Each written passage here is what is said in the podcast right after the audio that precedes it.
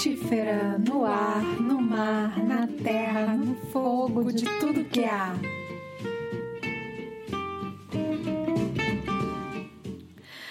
Tenho Sol, Lua e Ascendente em signos regidos por terra. Não sei bem quando foi exatamente que eu me dei conta que o planeta era muito grande e estava para além do meu quintal. Minha mãe gostava de mexer no jardim e era das coisas mais belas colher bananas e mangas nas árvores frutíferas nos fundos da casa. Recordo bem o dia em que meu avô plantou um pé de abacate. O abacateiro cresceu imenso. Na minha vida adulta, o pé de abacate despontava no segundo andar da casa, bem depois do meu avô já ter feito a passagem.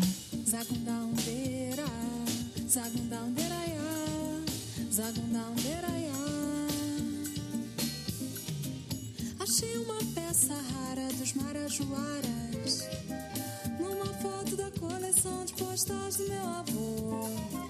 Naquela carta vinha escrita uma reza muito parecida com a que ele me ensinou.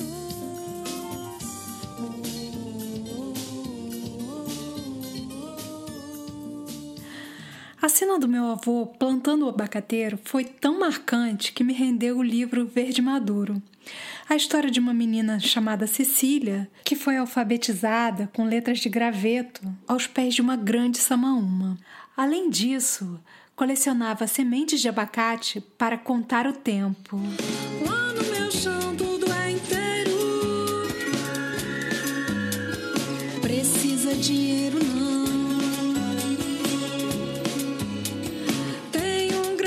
abacateiro. Pede fruto temporão. Pede fruto temporão. Mãe era feliz, Cecília.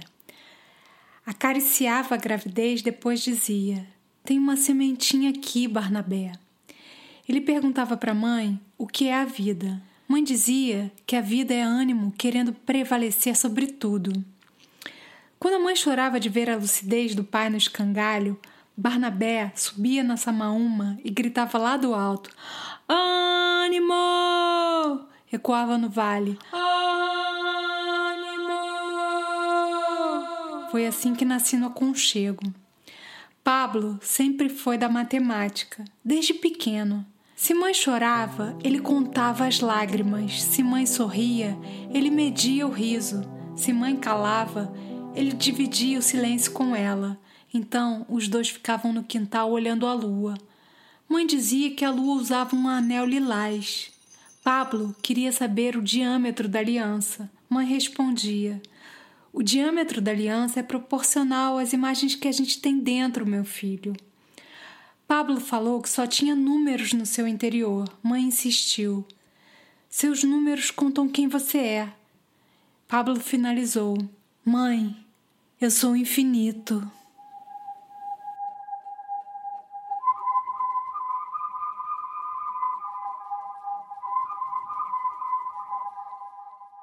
A partir da leitura da literatura tolteca, Roberto Crema diz que tudo que você define é tonal, e o oceano infinito das coisas que não podemos definir é naual. Ele diz também que Pierre Weil afirmou que vivemos uma crise de definição e que precisamos infinir. Infinir é ir para o desconhecido, ir além dos conceitos.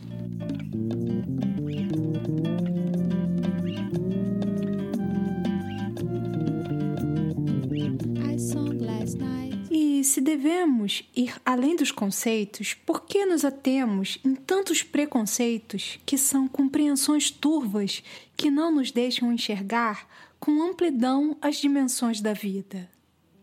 Quando escrevi Bárbara e a Baleia, em 2009, dois anos depois da EQM, a experiência de quase morte que eu tive, eu não sabia que esboçaria a jornada do herói na escrita.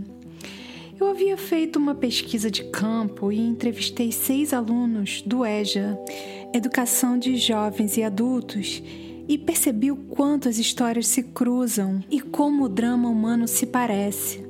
A questão da escuta ativa tem mesmo um grande potencial curativo. Aquelas pessoas se abriram comigo. Elas queriam contar suas histórias e eu as ouvi com um coração imenso, sem qualquer julgamento. 50% das histórias que ouvi tinham um personagem na família portador do vírus HIV. E o meu livro não era mais a minha história ou a de Bárbara.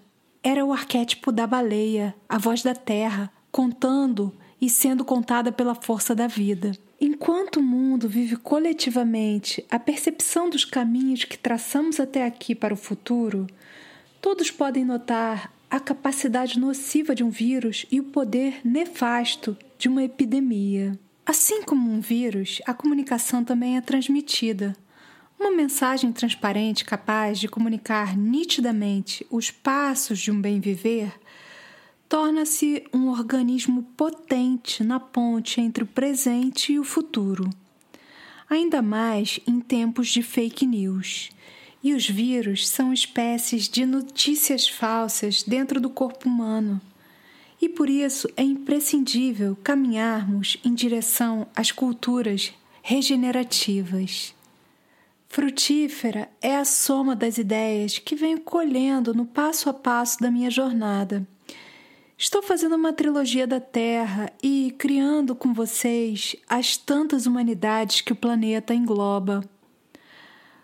Tocarei meus tambores, meus cantos de Ogunhê e Opababá, tudo é no coração sagrado do tempo. Como explica Cacau Erá, para a tradição tupi-guarani, a vida é sonho e existem três mundos o mundo de baixo, o mundo do meio e o mundo do alto. Que busquemos as vozes do mundo do alto, onde a fonte de sabedoria inventa o grande manancial de supraconsciência. Talvez, assim, sonhemos juntos Ivmaraie, a terra sem males. Eu sou saúde, eu sou uma saúde plena. Eu sou o que a terra quer ver.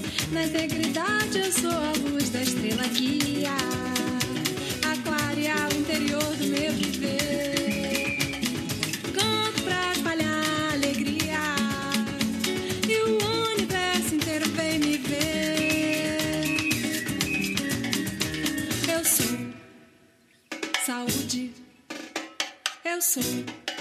Uma saúde plena.